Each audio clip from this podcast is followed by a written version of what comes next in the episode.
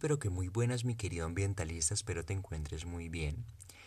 El día de hoy vamos a hablar acerca de los costos hedónicos, pero primero que nada te quiero invitar a que nos sigas en nuestra página de Facebook Los Ambientalistas. Te habla Sergio y sin más anuncios empezamos con nuestro tema del día de hoy. Los costos hedónicos se pueden entender como una forma de valorar una afectación ambiental.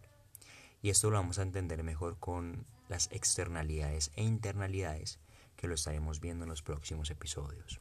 Ok, para entender esto de los costos hedónicos podemos ponernos en el ejemplo de que un productor, por ejemplo, de automóviles, se da la tarea de producir ese automóvil teniendo en cuenta los planos, teniendo en cuenta los costos, todo lo que le acarrea poder producir el automóvil, la mano de obra.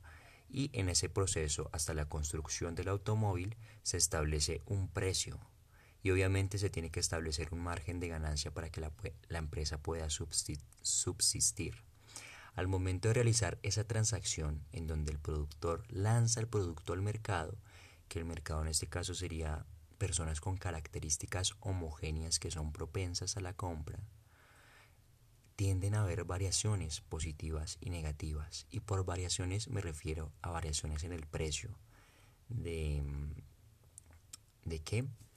Del producto que ofrece el productor, que en este caso pues sería el automóvil.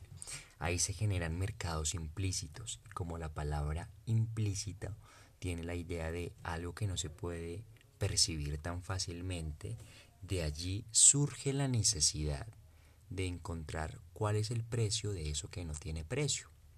Y a través de Ridker y Heining en 1967, que estaban encargados de realizar la medición de una vivienda de, del mercado de las viviendas para encontrar el precio exacto y las afectaciones que, puede, que pueden incurrir a que el precio de la vivienda varíe, se establece que a través de distintas variables que no tienen solo que ver con que la casa esté bonita, con que la casa esté grande, con que la casa tenga tales o cuales características, sino características más implícitas, como les dije, que no tienen como tan fácil de sentir, de palpar a través de la especulación, lo que el mercado puede decir que puede pasar o no puede pasar a través del arbitraje. Alguien puede decir es así o es asá, de un método muy subjetivo las políticas que incurran en ese país o las, la cultura de la población que esté cerca a esas viviendas.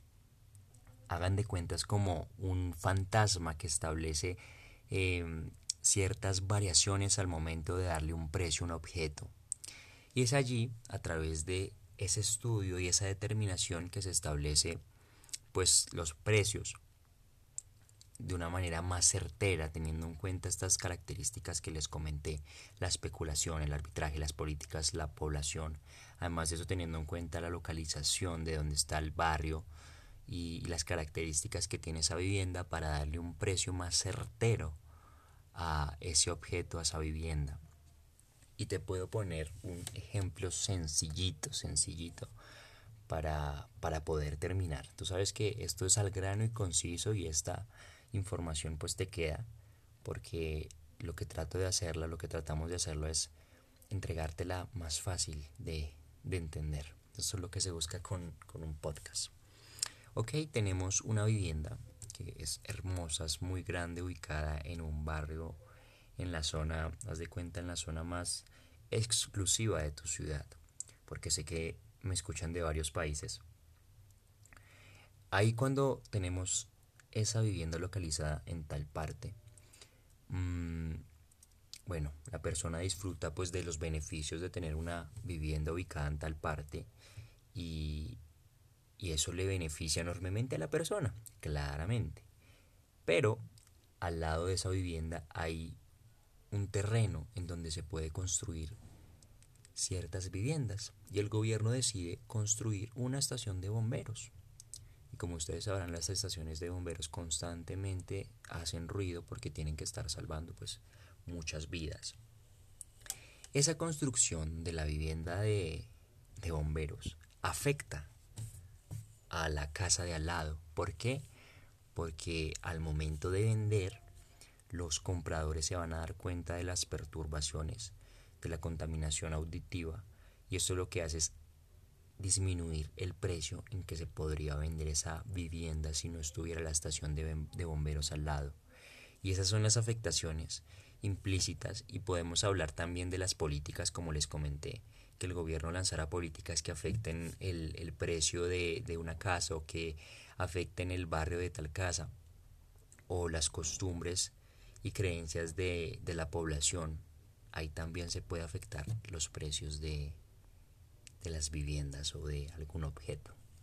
Ok, mi querido ambientalista, esperando te haya encantado el podcast, como me encanta ayudarte y, y poder hacer estos podcasts.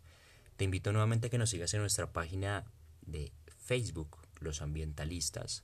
Y claramente, si me escribes ahí un mensajito en Facebook que vienes del podcast, te daré un regalito. ¿Cuál regalito? Es una sorpresa. Voy a seguirnos. Un abrazo.